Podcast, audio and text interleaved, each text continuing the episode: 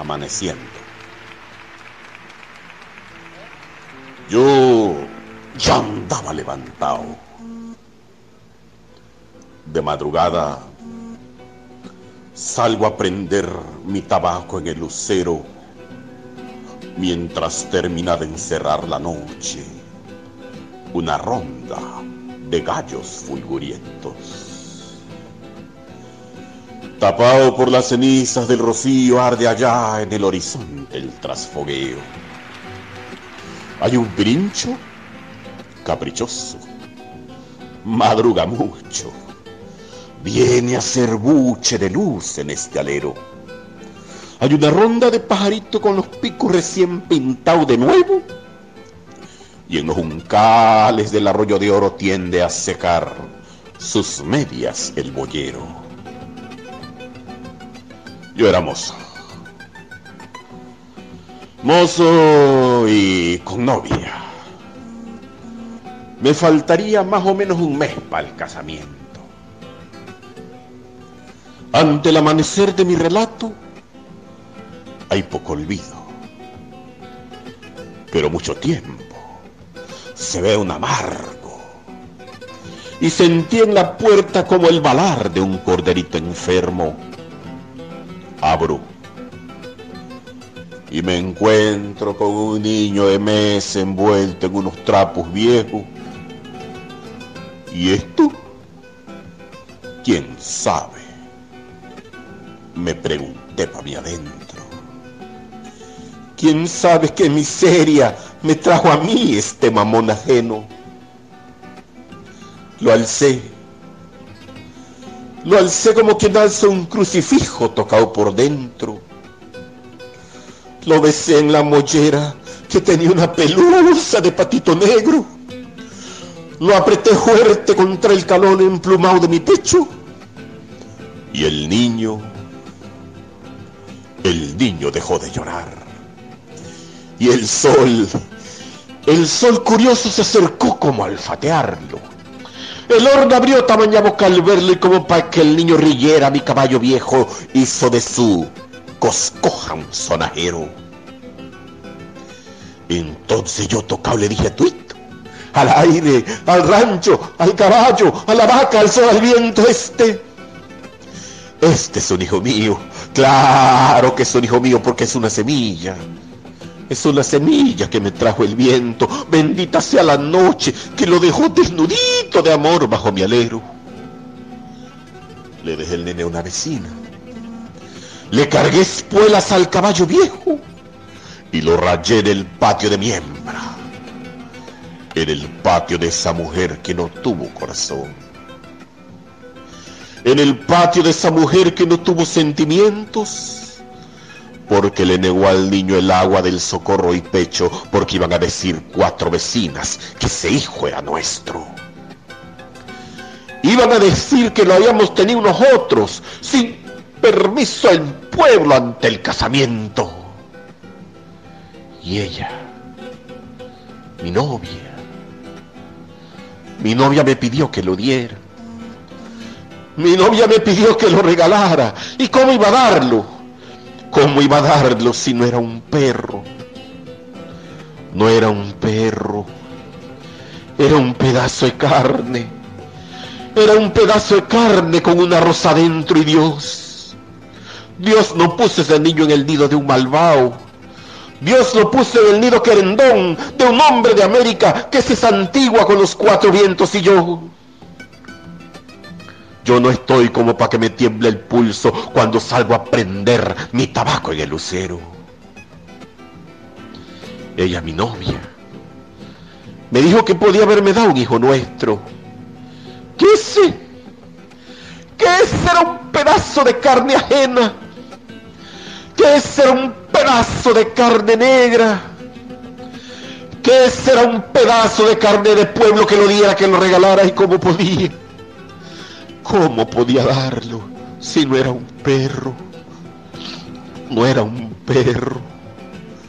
Entonces ella mi novia, la mujer que todavía quiero, la mujer que le estaba agarrando, agarrando la orejita al casamiento.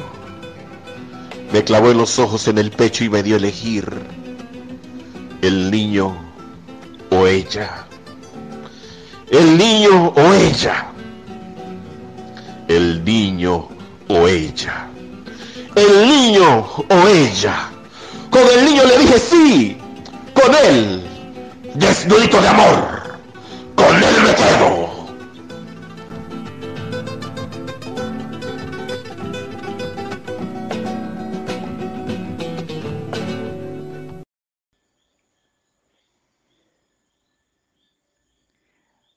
Buenas noches amigos.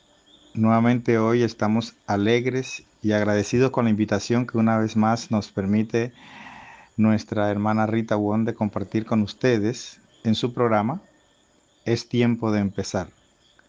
De parte de la Pastoral Familiar de Espinar para promover los temas de reflexión en comunidad y en familia para celebrar la vida en familia que cada año anima a la Pastoral Familiar fortaleciendo el mes de junio como el mes de la familia y en este año conmemorando el cuidado de la casa común desde la exhortación del Papa Francisco, Laudato Si, a los cinco años de su publicación. Y hacemos esta reflexión del segundo tema, la familia, lugar donde se construye una cultura de vida, en este momento en que nos encontramos como comunidad de fe procurando retornar, a la nueva normalidad, abrir nuestros templos y volvernos a a lo esencial. Y tiempo de empezar, donde Jesús, el Maestro, nos enseña a vivir desde la libertad que brota del amor a Dios. Así lo experimentó Bernabé, quien yendo más allá de las etiquetas fue a buscar al perseguidor de los cristianos para vivir y anunciar el Evangelio. Un testimonio que nos lanza a ser creativos, audaces y misioneros, y poniendo nuestro corazón en clave de agradecimiento por habernos cuidado durante esta pandemia para que reafirmemos el objetivo último de la ley. El amor de Dios es la mayor expresión de la justicia, su misericordia. Y como discípulos y misioneros misericordiosos, con la confianza puesta en Dios que nos cuida, descubrir y comprometernos con las exigencias del amor en la vida cotidiana de las personas. Está llegando el reino de Dios y todo cambia. Desde cada una de nuestras familias en su situación particular de familia, con la cercanía de Jesús y el fuego de su espíritu construyamos juntos la cultura de la vida con creatividad y audacia. Y el punto de partida lo presenta hoy el Papa Francisco con el cántico de las criaturas. Del Alabado seas, mi Señor, de San Francisco de Asís. En este hermoso cántico nos recordaba que nuestra casa común es también como una hermana con la cual compartimos la existencia y como una madre bella que nos acoge en sus brazos. Alabado seas, mi Señor, por la hermana, nuestra Madre Tierra, la cual nos sustenta y gobierna y produce diversos frutos con coloridas flores y hierbas. Número uno. San Francisco de Asís es el ejemplo por excelencia del cuidado de lo que es débil, y de una ecología integral vivida con alegría y autenticidad. Es el santo patrono de los que estudian y trabajan en torno a la ecología, amando también por muchos que no son cristianos. También nos señala la relación entre ecología y familia, recordando las palabras del Papa emérito Benedicto XVI, el libro de la naturaleza es uno e indivisible, e incluye el ambiente de la vida, la sexualidad, la familia, las relaciones sociales, etc. Por consiguiente, la degradación de la naturaleza está estrechamente unida a la cultura que modela la convivencia humana. El ambiente natural y social está lleno de heridas producidas por nuestro comportamiento irresponsable. No olvidemos que el hombre no se crea a sí mismo.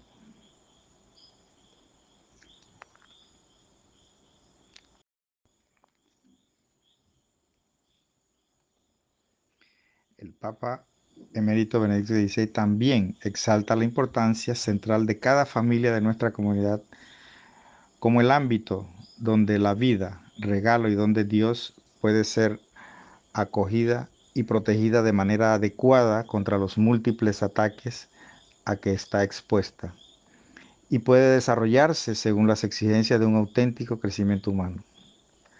Contra la cultura de la muerte, la familia constituye la sede de la cultura de la vida. Una buena educación escolar en la temprana edad coloca semillas que pueden producir efectos a lo largo de una vida.